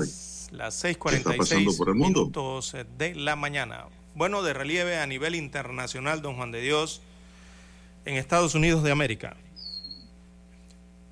El expresidente de Brasil, Jair Bolsonaro, es internado en clínica de Estados Unidos de América por dolores abdominales un día después de los asaltos en Brasilia lo que está ocurriendo en las últimas horas en cuanto a este caso. Así que el expresidente fue internado en una clínica en Orlando, esto en, eh, esto en Florida, eh, por dolores abdominales, horas eh, después de los actos antidemocráticos en Brasilia, según reportó la prensa brasileña temprano hoy. Eh, Bolsonaro, que dejó Brasil a fin de diciembre y evitó así participar de la ceremonia de la toma de posesión de su sucesor Luis Ignacio Lula da Silva, fue internado en el hospital Advent Health Celebration, precisó el diario O Globo en su edición del día de hoy. Así que el ex mandatario fue sometido a varias cirugías por dolores abdominales luego del atentado que sufrió en el 2018 cuando fue apuñalado durante un meeting. En uno de sus últimos mensajes eh, públicos en Twitter el día domingo, Bolsonaro rechazó cualquier vínculo con los actos golpistas en la capital brasileña que causaron destrozos en las sedes de los tres poderes eh, del Estado. Eh, mientras varios legisladores demócratas de los Estados Unidos de América presionaron el día de ayer al presidente estadounidense Joe Biden para que expulse del país a Jair Bolsonaro después de que sus eh, partidarios asaltaran el domingo las sedes de la presidencia, el Congreso y la Corte Suprema de Brasil. Así que Estados Unidos debe dejar de otorgar refugio a Bolsonaro en Florida, apuntó en un mensaje publicado en las redes eh, de la popular legisladora demócrata por Nueva York, Alexandria Ocasio Cortés, quien destacó las similitudes de lo que sucedió con el asalto al Capitolio estadounidense hace dos años. Así que es lo último de lo que está ocurriendo eh, en los Estados Unidos respecto a lo que ha pasado en Brasilia, eh, don Juan de Dios, en donde este caso de Brasil eh, están analizando en las últimas horas las similitudes que hay entre la invasión bolsonarista a la sede del gobierno, que es en Brasilia, todos estos edificios, comparado con el asalto al Capitolio eh, también de seguidores del expresidente Donald Trump allá en los Estados Unidos eh, de América, don Juan de Dios. Así que la irrupción en las sedes de los poderes del Estado por parte de adherentes de Bolsonaro ha hecho recordar de inmediato los hechos ocurridos en el 2021, luego de que seguidores de Donald Trump también rechazaran su derrota electoral, la de Trump en este caso, hace dos años atrás en los Estados Unidos eh, de América. Bien, ya son las 6.50 minutos. Múltiples documentos clasificados del periodo en que el presidente Joe Biden ocupó la vicepresidencia de los Estados Unidos se descubrieron el otoño pasado en un despacho privado, dijo una fuente con conocimiento del asunto a CNN. El secretario de Justicia, Merrick Garland, le pidió al fiscal federal de Chicago que investigue el asunto le indicó a CNN una fuente familiarizada con el asunto y los republicanos del Congreso también siguen de cerca la situación. El presidente Biden no sabía que los documentos clasificados se encontraban en la oficina y no se dio cuenta de ellos hasta que sus abogados personales comunicaron su existencia, le dijo a CNN una fuente cercana a la situación. Biden aún no está al tanto de cuáles son los documentos en específico y su equipo, cauteloso de que se vea como interferencia de alguna manera, mantiene la distancia según la fuente. Los abogados de Biden dicen que encontraron los materiales del gobierno en noviembre pasado mientras cerraba una oficina con sede en la ciudad de Washington en el centro de Penn Biden para la diplomacia y el compromiso global que el ahora presidente usó como parte de su relación con la Universidad de Pensilvania donde fue profesor honorario de 2017 a 2019. Se desconoce a fondo el contenido de esos documentos, don César. Sí, son clasificados primero que nada y, los encontraron en un armario que estaba cerrado, eh, según agregaron las autoridades allá en los Estados Unidos de América. Estos eran documentos cuando eh, Biden era vicepresidente de Barack Obama. Eh, los documentos fueron remitidos inmediatamente al Archivo Nacional que allá en los Estados Unidos de América, ¿no? que es la institución que administra ese tipo de material. Así que el Departamento de Justicia también está haciendo trámites al respecto. Eh, hay que esperar que adelantan las investigaciones. El gobierno de Arabia Saudí anunció ayer que no impondrá ninguna restricción para el Hajj, la mayor peregrinación anual a la Meca de este año, prevista para finales de junio por primera vez desde el inicio de la pandemia del coronavirus. La cifra de peregrinos regresará a los números previos a la pandemia, sin condiciones de edad, afirmó el ministro saudí de peregrinaciones Taufin bin Fawzan al-Rabiat en una rueda de prensa en Riyadh. La cifra a la que hace referencia el ministro saudí es de 2,5 millones de fieles que acudieron al Hajj en el año 2019. Son las 6.53 minutos. Así es, don Juan de Dios. Bueno, en Sudamérica eh, continúan eh, también la violenta jornada en Perú específicamente. Eh, se registraron nuevas protestas contra el gobierno de Dina Boluarte. dejaron 18 muertos el día lunes estas protestas, don Juan de Dios, está sangriento. Perú, 16 personas fallecieron en enfrentamientos con fuerzas del orden, mientras que una recién nacida murió por no poder ser evacuada a un hospital debido a los bloqueos eh, de las calles y avenidas y autopistas que hay en Perú. Y esto tiene que ver con la reanudación de las protestas en este país contra el gobierno eh, en, en una sola jornada por los enfrentamientos entre manifestantes y policías, sobre todo del sur del país. Recordemos que las manifestaciones que comenzaron a inicio de diciembre del año 2022, o sea, eh, el mes pasado, contra la destitución de Pedro Castillo como presidente, eh, ya suman 46 muertos, según el recuento que presenta la Defensoría del Pueblo peruana. Así que este lunes la jornada fue más letal, por lo que se nota, se ve, desde que empezaron las protestas el pasado mes de diciembre. Eh, hasta ahora el día más violento, según este cuadro, había sido el 15 de diciembre pasado, que dejó ocho muertos. Eh, se han contabilizado hasta ahora 46 y el día de ayer, lunes, el cuadro señala que las protestas dejaron 18 muertos. Así que imagínense la situación que se presenta en Perú. Bien, mientras pasa esto en Perú, tenemos que la exdiputada opositora Dinora Figueroa aseguró ayer que la mayoría de los antichavistas desconoce el estatus actual de los activos de Venezuela en el exterior que pasaron a ser manejados por Juan Guaidó desde 2019, cuando se autoproclamó como presidente interino, una figura eliminada a finales de diciembre pasado.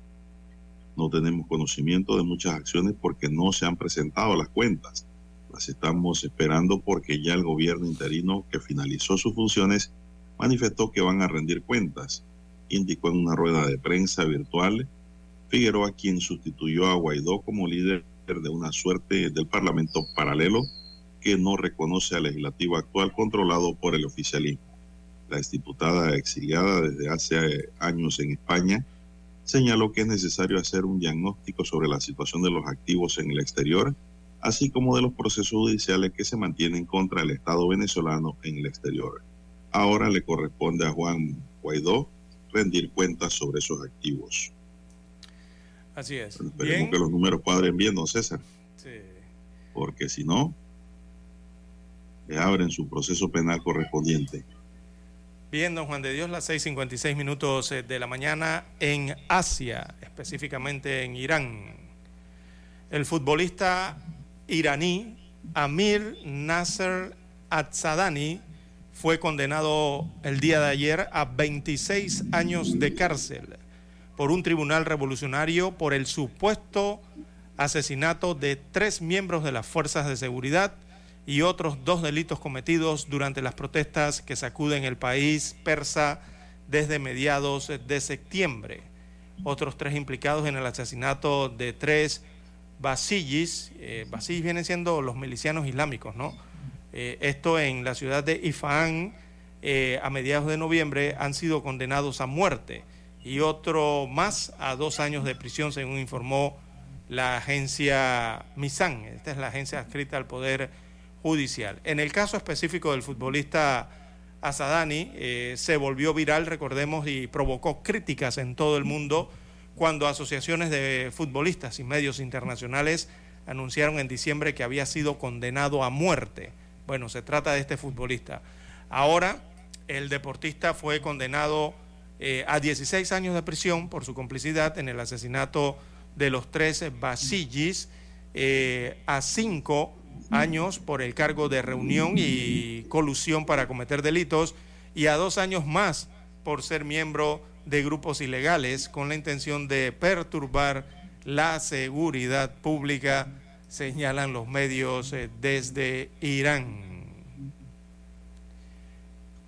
Bien, el presidente mexicano Andrés López Manuel, Manuel Andrés Manuel López Obrador negó ayer haber abordado la detención de Ovidio Guzmán como uno de los hijos de Joaquín El Chapo Guzmán más buscado por Estados Unidos con el mandatario estadounidense Joe Biden a su llegada a México. No se planteó, no es eso, nuestro adversario, nuestros adversarios simplifican muchas cosas, todo lo ven de manera politiquera, pragmática, no saben de principios ni de ideales, declaró el mandatario en su rueda de prensa matutina. La detención de Ovidio Guzmán el jueves pasado en Sinaloa, donde se desató una jornada violenta que dejó al menos 29 muertos, ha causado polémica en México por ocurrir días antes de la visita de Biden al país por la cumbre de líderes de América del Norte. El Departamento de Justicia estadounidense ofrecía 5 millones de dólares por la captura de Ovidio, uno de los máximos herederos de Chapo, sobre quien pesa una solicitud de extradición por parte del gobierno de los Estados Unidos. Bien, don Dani, vamos a Washington y regresamos con más del plano nacional.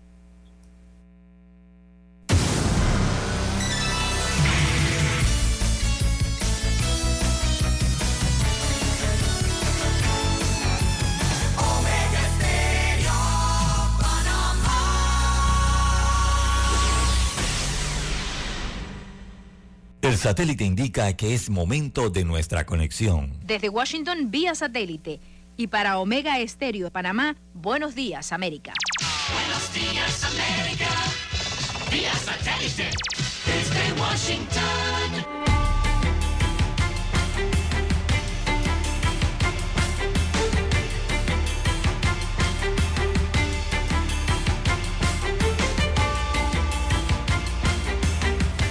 Washington, Leonardo Bonet. Los ataques ocurridos en Brasil contra sedes gubernamentales han sido condenados por líderes políticos estadounidenses, tanto demócratas como republicanos, instan a una transición pacífica del poder. El presidente Joe Biden expresó en Twitter preocupación tras los ataques masivos contra edificios gubernamentales en Brasilia. Joaquín Castro, representante demócrata por Texas, también se pronunció y expresó apoyo al presidente Lula da Silva. El legislador republicano Brian Fitzpatrick, integrante del Comité de Asuntos Exteriores de la Cámara de Representantes, también repudió los hechos en Brasil. José Pernalete, Voz de América.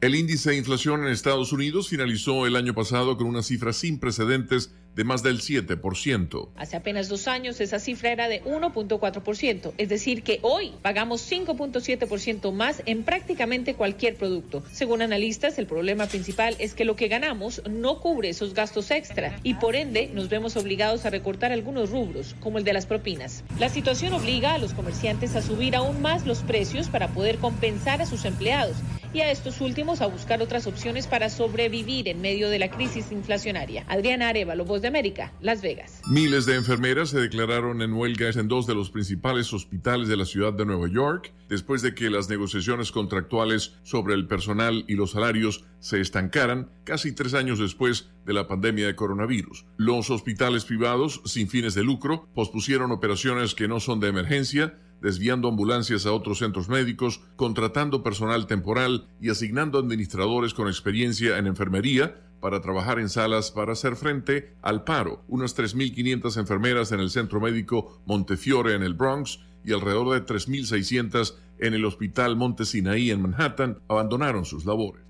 El presidente mexicano Andrés Manuel López Obrador dijo en el periodo previo a la cumbre de líderes norteamericanos de esta semana que consideraría aceptar más inmigrantes de los anunciados previamente bajo el plan del presidente Joe Biden para rechazar a personas de cuatro naciones que cruzan ilegalmente Estados Unidos. De acuerdo al Servicio de Atención Psicológica de SECODAP, una organización que trabaja en la promoción y defensa de los derechos humanos de la niñez y la adolescencia, los niños, niñas y adolescentes en Venezuela son una de las poblaciones más afectadas en cuanto a salud mental se refiere. Neudit Morales, psicólogo de SECODAP, afirma que en comparación con todo el 2021, durante el primer trimestre del año pasado, evidenciaron un crecimiento sistemático de la cantidad de consultas gratuitas que ofrecen en el servicio y precisa que la población femenina es la que mayormente busca atención psicológica en violencia, este, tanto las niñas como los adolescentes este, femeninas son una de las poblaciones o de los grupos más afectados, más vulnerables a todas estas situaciones de violencia que se, que se presentan. Aquí en violencia hablamos de violencia sexual, violencia intrafamiliar, violencia por acoso escolar, eh, de género. Allí entran todas esas categorías. En tanto, Abel Saraiva, coordinador del Centro de Atención Psicológica de SECODAP, asegura que la realidad afecta a miles de niños en el país y que tiende a agravarse. Vivimos un contexto de emergencia donde no existe una política pública en materia de salud mental, donde los programas y servicios para el apoyo a niños, adolescentes y sus familias están severamente debilitados, donde las escuelas también tienen una serie de dificultades que les impiden poder ejercer ese rol protector. SECODAP exhorta al Estado a diseñar una política de atención pública para la protección de los sectores vulnerables y fortalecer el desarrollo de planes específicos para garantizar el acceso a servicios y a la protección de los niños, niñas y adolescentes. Carolina Alcalde, Voz de América, Caracas. Desde Washington, vía satélite. Y para Omega Estéreo de Panamá, hemos presentado Buenos Días, América. Buenos Días, América. Vía satélite. Desde Washington. Omega Estéreo, cadena nacional. Problemas de tierra, reclamos por accidentes, despidos injustificados, reclamos de herencias, sucesiones, daños y perjuicios. Todo problema legal civil, penal y laboral, consulte al 6614-1445. Licenciado Juan de Dios Hernández le atiende. 6614-1445 con atención en Panamá, Panamá Este, Panamá Oeste, Colón, Coclé, Santiago, Herrera y Los Santos. Anote y consulte 6614-1445. Noticiero Omega Estéreo.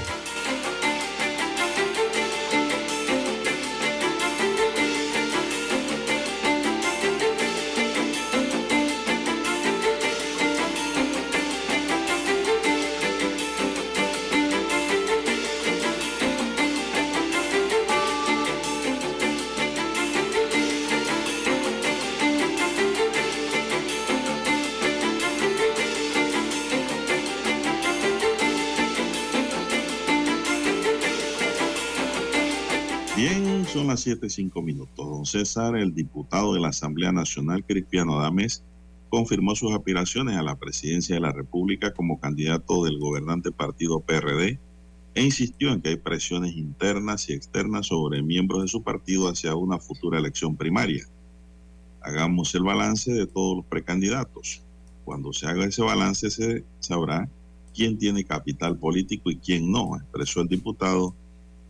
El nombre de Adame junto con el de José Gabriel Carrizo y del exmandatario Martín Torrijos son los que han sonado hasta este momento para competir en la primaria del PRD. El Carrizo no ha oficializado su candidatura, dijo Adames, que corran dos, cuatro o cinco, los que sean, y que las bases determinen quién va a llevar ese estandarte. El sábado 7 de enero en Puerto Armuelle fue el primer momento en que Adames manifestó sus aspiraciones presidenciales. También advirtió que nadie debe imponer amenazas, coacción o limitación a la capacidad de presentar propuestas a las bases del PRD, dijo ayer Cristiano Adames, José. Entonces dice Adames que hay presiones. no hemos escuchado a los otros. ¿Pero presión de quién? Exactamente, no, no se ha escuchado. Que diga nombre. De Carrizo Jaén ni tampoco de Torrijos Espino, que son los otros que suenan, ¿no? Que hay otros nombres por allí también. Se hablaba de la ex ministra de Salud Rosario Torner y de algunos otros miembros del Partido Revolucionario Democrático. Bueno, allí todos, ¿cuántos que son? 600 mil, ¿no? 500 mil, no sé cuántos adherentes tendrá hasta el momento el PRD. Todos pueden aspirar a ese cargo, don Juan de Dios, y pueden postularse. Pero no dice nombre. Exacto. ¿Quién lo presiona? eh, todos todo pueden aspirar. Eh, hay que esperar. eh, si son los que están en el gobierno actualmente en posiciones, bueno, tienen hasta el próximo, eh, básicamente hasta el 13 de enero, que es el último día laborable en las esferas gubernamentales, para presentar su renuncia y así postularse. En este caso estaría hasta esa fecha, sería la fecha límite para el ministro de la presidencia. Recordemos que es el actual vicepresidente José Gabriel Carrizo. Tendría hasta allí, aunque la fecha límite es hasta el 15 de enero. Eh, y bueno, Pero hay que esperar digo, al César, eh, qué dice el expresidente Martín a- Torrijos. Yo digo que a prima facie eh, la contienda sería entre Carrizo y Martín Torrijos, Y Martín Torrijos. Creo que tienen más capital político, ¿no? Me parece a mí así también. como lo veo yo. Sin embargo, dice Cristiano, dame que él aspira. Bueno, el que no aspira, expira, don. César, dice un dicho, ¿no? Así mismo es. Ese es su derecho, aspirar, ¿no? Bueno, demostrar capital político, demostrar que las bases lo respaldan. Pero yo insisto en que veo, veo más cerrada una contienda interna en las primarias del PRD entre Carrizo por ser vicepresidente de la República y pues mucho deseo de ser candidato, sin lugar a dudas, y Martín Torrijos que quisiera volver a ser presidente de la República. Así lo veo yo. Hay que ver el panorama, cómo se va a ir, ¿no? Eh, cómo se va a ir tallando en el camino, como dice el otro por allí, cómo se va a ir conformando. Son las siete nueve minutos. ¿Qué más tenemos, César? ¿Qué dice su agenda? Bien, don Juan de Dios, en más informaciones para hoy, bueno, veamos en las redes sociales, eh, a ver qué nos preguntan los amigos oyentes. Bueno, cómo le fue en las playas, preguntan aquí si había horarios, si los dejaron quedarse después de las 4 de la tarde, de las 5 de la tarde. Dice la mayoría que, bueno, no hubo problemas en las playas Don Juan de Dios luego de que se levantaron esos eh, decretos o resoluciones eh, que establecían horarios para el uso de las áreas costaneras, sobre todo en Coclé y en la provincia de Panamá Oeste. Así que la gente pudo quedarse después de las 5 y varios eh, vieron la luna, ¿verdad? Durante el fin de semana, en horas de la noche y la madrugada en las playas sin ningún inconveniente. Eh, también, bueno, preguntan aquí por las bicicletas, imagínense usted, esto es del día de ayer. Oh, ¿A usted no le tocó bicicleta en San Miguelito, don Juan de Dios? Para la nieta. ¿No le dieron No le bicicleta, dieron a su bicicleta nieta? a su nieta? No, señor. Bueno, lo- eh, mire, da- el dar bicicleta, bueno, no es ningún problema. Entonces, eh, el que puede darla, que la dé, ¿no? Esperamos que sea de su bolsillo. En el caso de Raúl Pineda, que fue el que repartió bicicleta en San Miguelito, el problema fue que trancaron una vía principal, don César, para hacer un evento de entrega de bicicleta y de paseo tantas calles que tiene San Miguelito de menos tránsito en donde podían hacer eso o en una plaza. Tienen que hacerlo en la vía principal. No estoy de acuerdo con el cierre de vía y menos para este tipo de actividad, don César. Bueno, en la donde, autoridad del pues, tránsito. según él repartió, donde, según el diputado repartió cerca de mil bicicletas. Es que la gran pregunta. Sin lugar a dudas fueron 100 padres de familia o 100 niños que estaban contentos, pero 100 mil usuarios de la vía estaban enojados. Entonces eso genera publicidad negativa. Entonces, Sí, claro, evidentemente, ¿no? Bueno, Claro, siguen las preguntas no. de, de dónde hay salieron que los saber hacer las cosas y no para la- improvisar. Bueno, pero salen las preguntas de dónde salieron los recursos, ¿no? Para, primero, eh, pagar ese verano feliz eh, ahí en el distrito de San Miguelito. Le preguntan a la Contraloría aquí que de dónde, si, si registró esos, esos recursos o esas solicitudes. Eh, y también de dónde habrían salido los recursos para la adquisición de las bicicletas. Recordemos que son mil bicicletas y estamos hablando que una bicicleta promedio de, de la cantidad de pulgadas que tenga, ¿no? en Panamá, una bicicleta promedio para un infante o un adolescente promedio está en 120 dólares, un poquito hacia abajo, un poquito hacia arriba el precio pero es el promedio, no la media. 120 eh, dólares por mil serían, con el impuesto y todo, serían más de 125 mil dólares en bicicletas. Y la gente se pregunta entonces de dónde salieron esos 125 mil dólares. Porque el salario base de los diputados de la República. Espérese, espérese, espérese. ¿Qué pasó con la matemática suya? Mil bicicletas, don César. Sí. A 100 dólares, ¿cuánto es? Son 100 mil dólares. ese número que usted dice. Ah, son 100 mil dólares. Si son a 100 dólares. 100 mil bicicletas. A 100 dólares, ¿cuánto le da? 100 mil dólares. ¿Está seguro? Sí. Use la calculadora. Vamos a hacerlo con la calculadora. Venga, déjame abrir aquí rapidito. ¿Cuánto me dijo 100? 100 por mil. No, ajá. Da 100 mil dólares. entonces son 100 mil dólares, pues. Sí, promedio por allí. Si la bicicleta cuesta 100, ¿no? Si cuesta más, así mismo va subiendo. Si son de 125, son 125 mil. Si son bicicletas de 150, son 150 mil. Y así, ¿no? Es eh, lo, lo, lo que se estipula, eh, costaría eh, o tendría que hacerse una inversión al respecto en ese sentido. no sabemos aquí si fueron donaciones, no lo sabemos, no lo, lo, ha explicado el propio diputado, no sabemos si se trata de recursos de, de su bolsillo o personales, no lo ha explicado el diputado, tampoco se sabe si son recursos del Estado, no se sabe, no, no, lo han explicado. pero don Juan de Dios llama la atención que un diputado gana 7 mil dólares, don Juan de Dios, y estamos hablando de 100 mil o 125 mil dólares para la compra de bicicletas, porque no se las van a regalar. Y don Juan de Dios, cuando usted trata de multiplicar esos 7 mil por, métale ahí en la calculadora, 7 mil por 12, imagínese usted, no da ni qué, por 12 meses vamos a ponerle, ¿no? Salario bruto de el, son 84 mil dólares al año. Y en el mes de enero regala 125 mil dólares en bicicletas. Pero el salario bruto, sin deducciones, sin pagar agua, luz, teléfono ni nada, ni hacer supermercados, es de 84 mil al año. Eh, nos preguntan aquí, bueno, el salario de los diputados, ¿cómo es? Eh, bueno, los diputados devengan 1.800 dólares de salario base. Eso es lo que gana el diputado. Pero adicionalmente reciben 3.200 dólares de gastos de representación.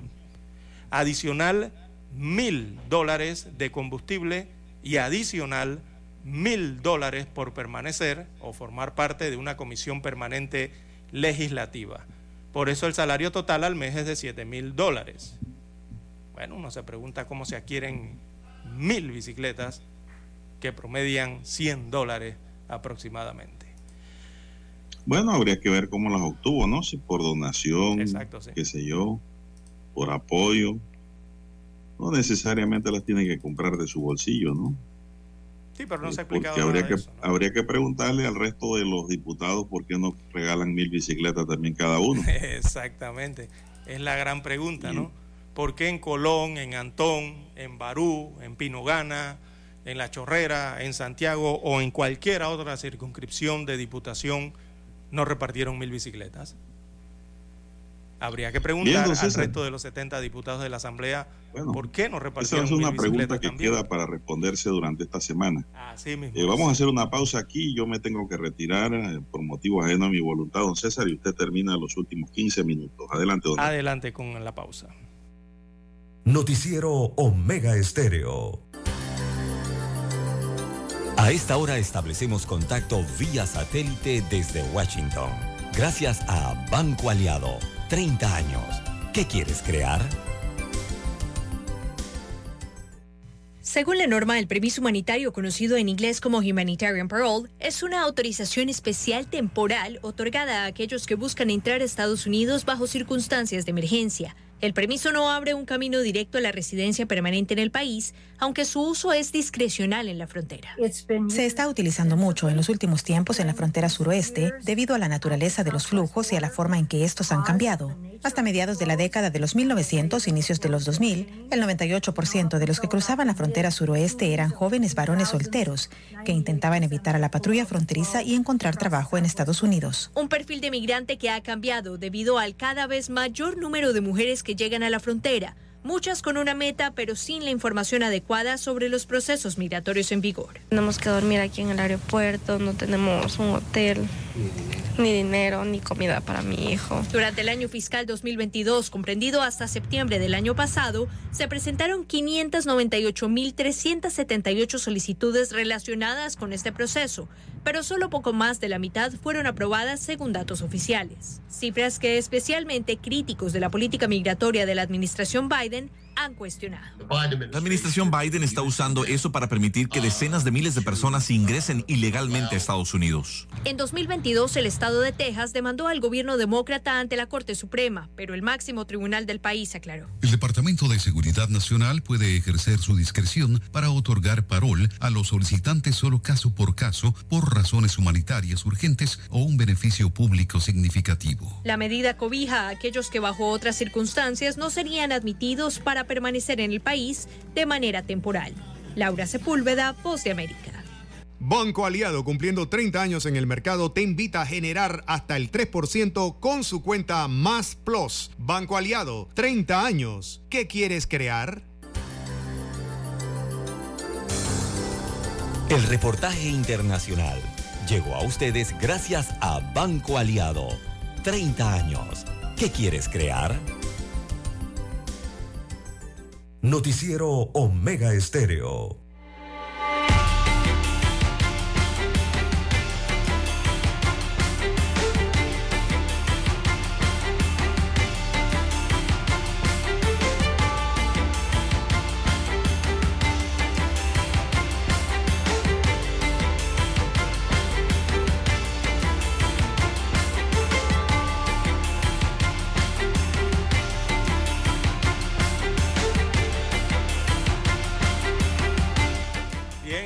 Oyentes, las 7.19, 7.19 minutos de la mañana en todo el territorio nacional.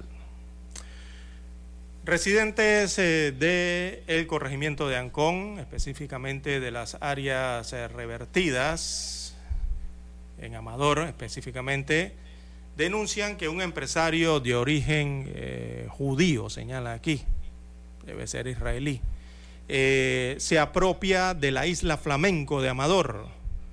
Así que destacan informaciones que un empresario de origen judío, eh, en mancomunidad con malos funcionarios del gobierno nacional, se ha apropiado de la isla flamenco en Amador, propiedad inalienable del pueblo panameño, y han puesto puertas, garitas y guardias de seguridad para impedir a los panameños el pacífico y libre goce de su propiedad, producto de las luchas de los mártires hace 59 años atrás.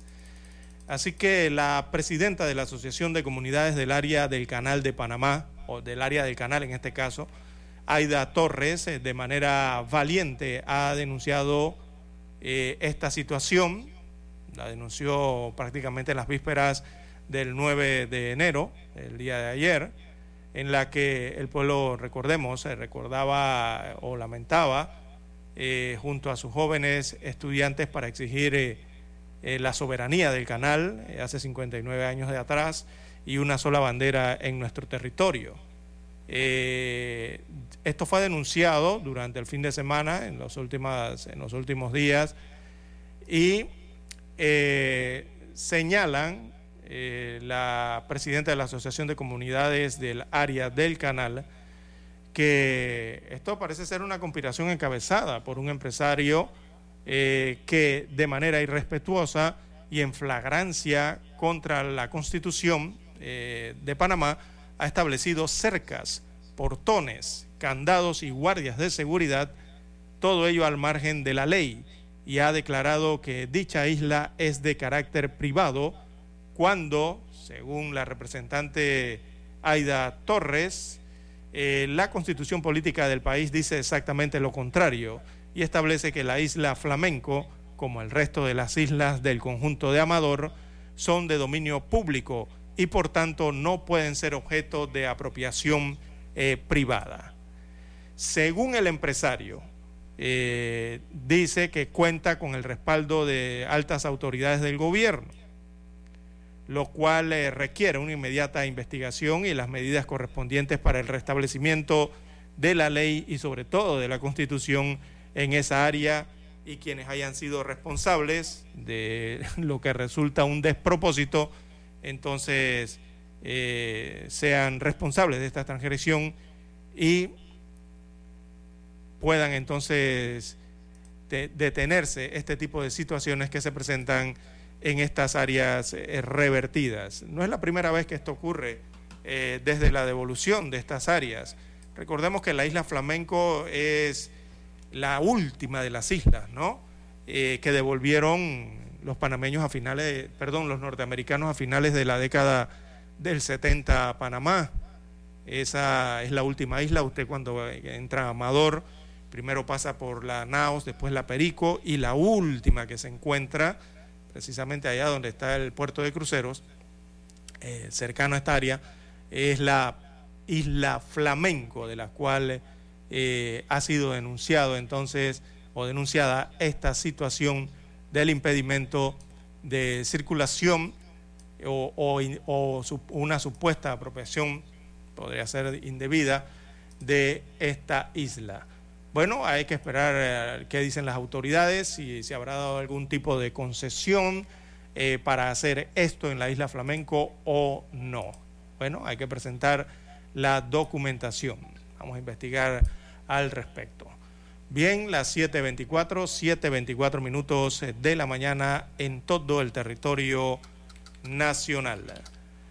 Bien, también nos preguntan aquí en las redes sociales, bueno, el resultado del béisbol, mm, bueno, más adelante damos estos resultados. También nos preguntan sobre, eh, señalan aquí que durante el fin de semana en Panamá Oeste eh, se estuvo cobrando eh, los estacionamientos para las personas que asistían a las playas buscando eh, recreación.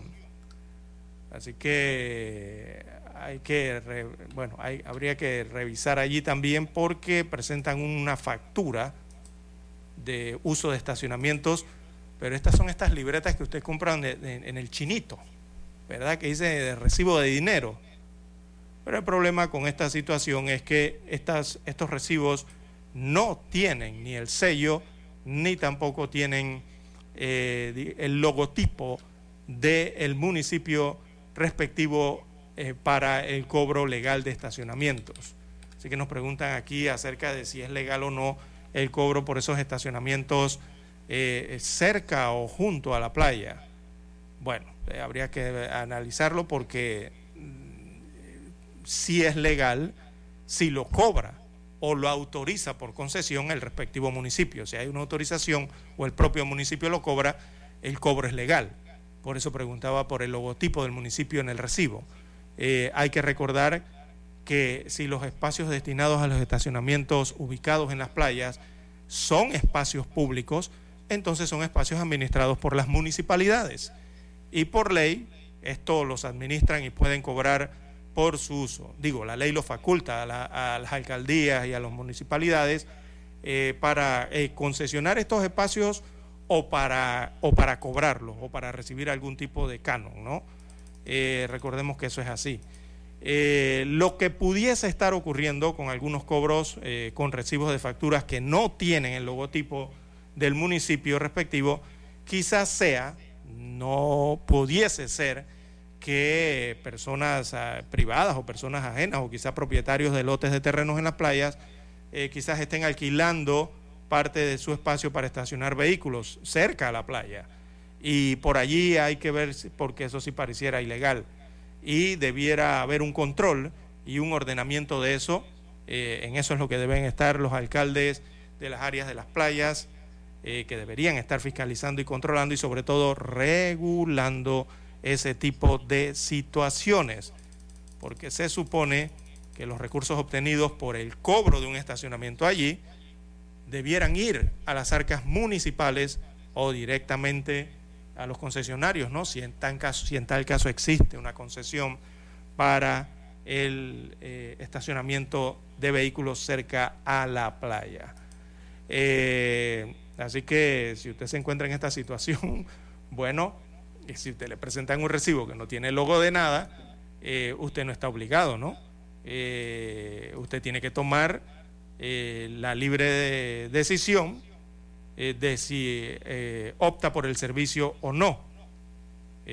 cuando le presentan a usted un recibo de cobro de 3 y de 5 dólares por un estacionamiento que usted no sabe si es del municipio o de quién es.